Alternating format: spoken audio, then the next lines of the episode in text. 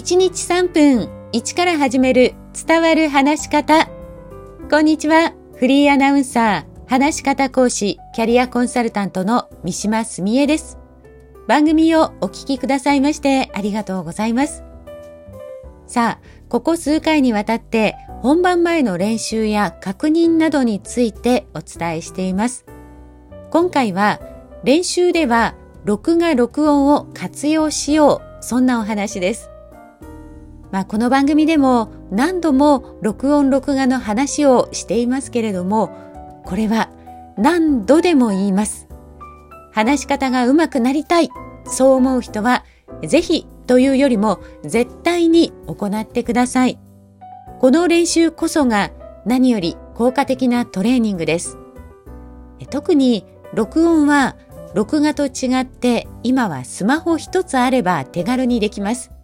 とってもおすすめなトレーニングです。実は私も自分が話す前、例えば講演会や研修の時は、この録音を活用しているんです。で、大切なのは、録音を取った後、自分の声を聞き直す時です。次のようなことを意識して聞くと、改善点が見つけやすくなって、より効果的に練習ができます。まず1番目。できるだけ客観的に聞く人の立場になって聞くです。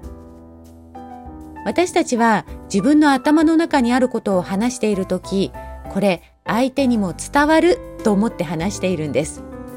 でもなぜか伝わらない、そんな時ありますよね。誤解されたりという時も。私も実は、あれ、こんな意図で言ったはずじゃないんだけど、私の言い方が悪かったんだなって反省することがあります。でもこれ自分を客観視できていない時に起きがちなんです。自分の客観視、まあ、最近ではメタ認知と言われていますけれども、これができると本番で話している時にも話しながら話を修正することができます。2番目は自分の心の状態を知るです。声にはその時の感情や体調などがすべて出ます。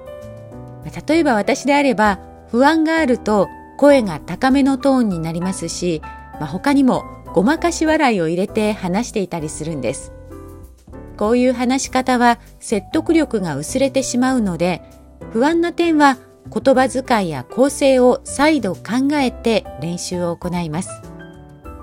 本番前の練習は全体を通して録音して、そして聞き直して改善点を見つけて、また練習するのを録音。